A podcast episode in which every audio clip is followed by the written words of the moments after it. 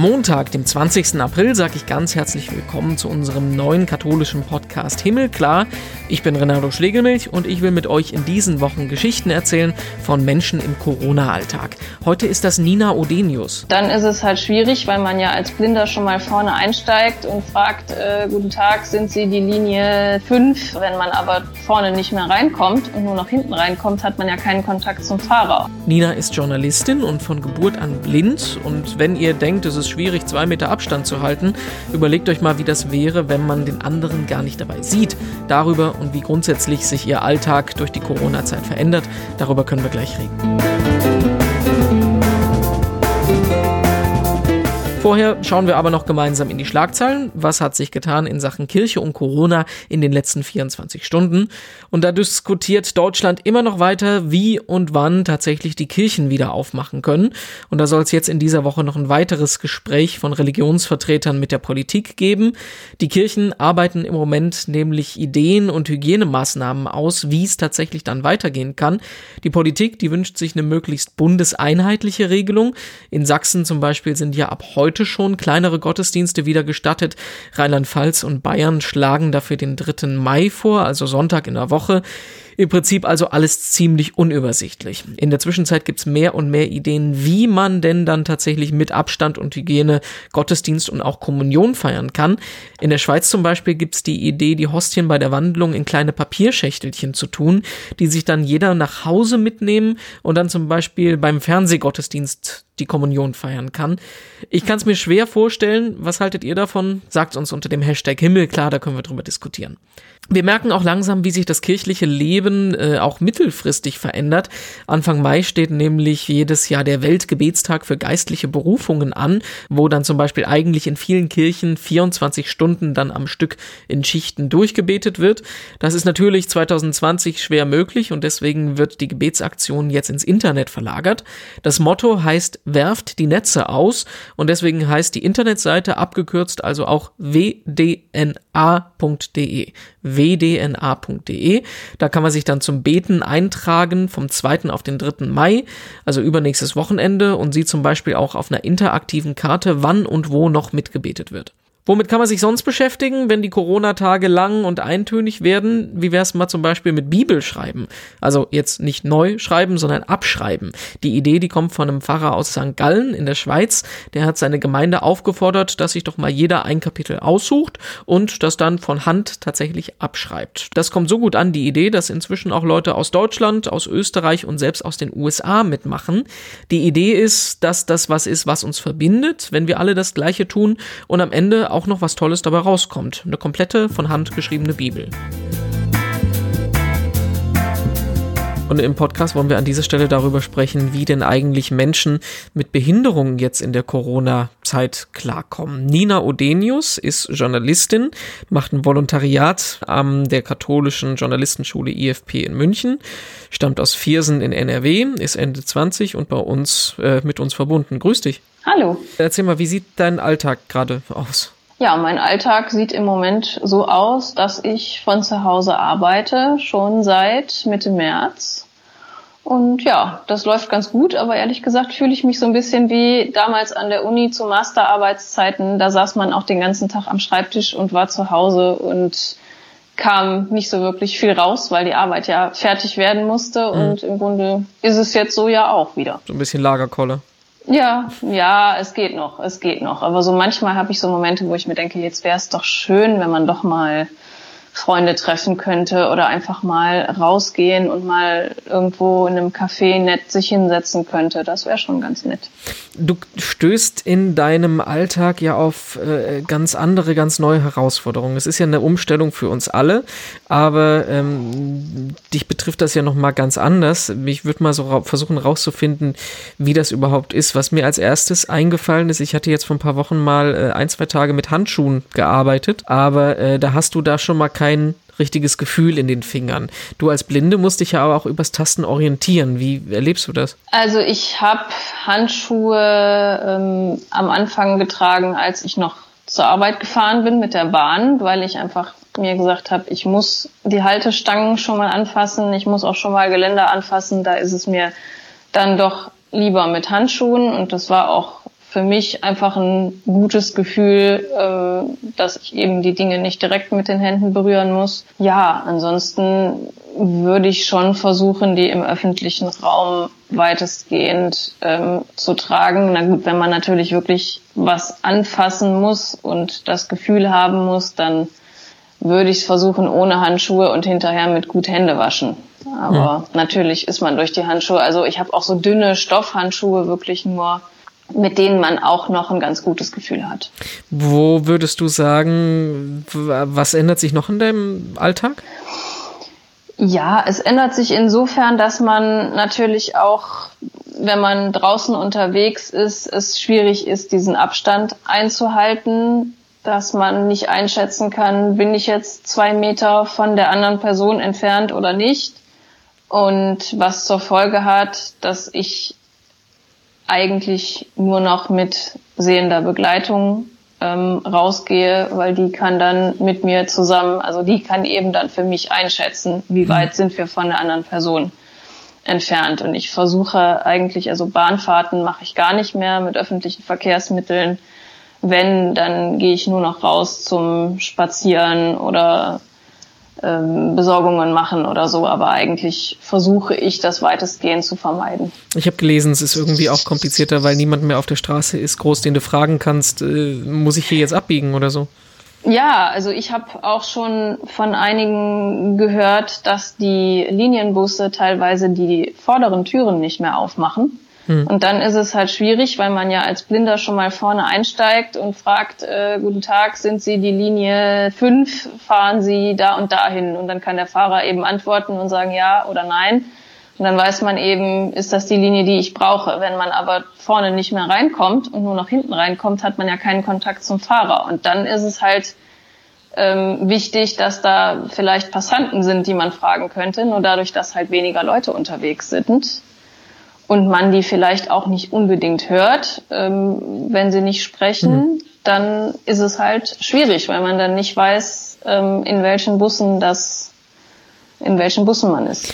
Was, ähm, du nimmst ja deine Umwelt ein bisschen anders wahr. Würdest du sagen, wenn du jetzt unterwegs gewesen bist in den ersten Tagen und Wochen, dass du eine andere Stimmung in der Stadt feststellst? Also ich fand es in den ersten Wochen noch relativ normal eigentlich. Ich glaube, das lag aber auch daran, dass man, also ich selber habe es auch nicht ernst genommen. Ich kann mich noch dran erinnern, als ich in München war Anfang März an der Journalistenschule, da haben die ersten Schulen in Bayern von sich aus gesagt, wir machen zu. Da hatte die Regierung noch gar nichts. Da gab es halt die ersten Corona-Fälle da, aber da haben halt schon einige Schulen gesagt, hm, wir machen vielleicht mal einen Tag zu oder zwei, ähm, um das Risiko zu minimieren. Und da habe ich noch gedacht, oh meine Güte, jetzt machen hier schon die Schulen zu. Mhm. Ist das nicht alles ein bisschen übertrieben? Also ich glaube, dass es am Anfang die Leute nicht ernst genommen haben oder nicht ernst genug genommen haben. Und da war es noch ganz normal. Da waren auch noch die Bahnen voll.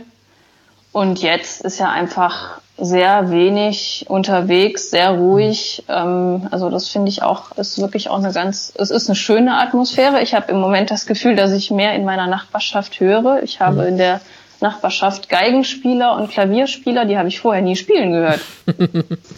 Jetzt sind ja viele blinde Menschen auch äh, in Jobs aktiv, wo es wirklich auf persönlichen Kontakt und Berührung ankommt. Ich denke jetzt zum Beispiel an Physiotherapie und sowas.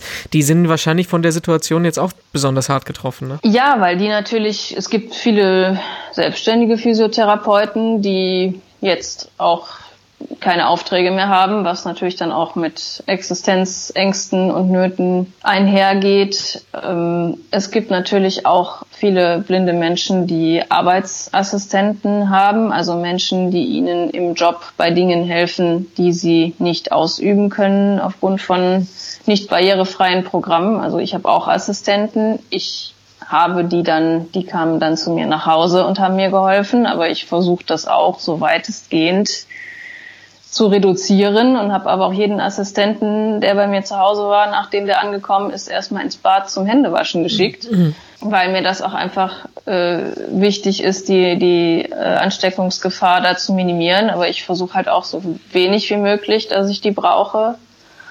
Und ja, das sind halt einfach ganz neue Dinge oder auch viele ähm, von vielen Leuten habe ich schon gehört, die jetzt plötzlich mit allen möglichen Tools arbeiten müssen aus dem Homeoffice mit irgendwie Videokonferenzen die teilweise mit unseren Sprachprogrammen, Vorlesesystemen gar nicht kompatibel sind, mhm. so dass der Blinde dann da sitzt und die Videokonferenz nicht bedienen kann, weil der Computer ihm nicht ordentlich die Schaltflächen ansagen kann. Und das sind natürlich Dinge, die schon schwierig sind, dann auch damit umzugehen. Bist du denn jetzt so in den, jetzt sind wir ja schon ein paar Wochen in der Situation, bist du vor irgendeine Herausforderung gestoßen, die du so nicht erwartet hättest? Ich würde sagen, dass es bei mir gut funktioniert. Ich merke halt gerade, dass ich dadurch, dass ich noch in der Ausbildung bin, ist es halt im Homeoffice nochmal eine andere Geschichte, wenn man so ähm, an der, an der Journalistenschule ist oder auch in Redaktionen arbeitet, dann kann man halt mal eben jemanden fragen, du, äh, was muss ich hier machen, wie geht das?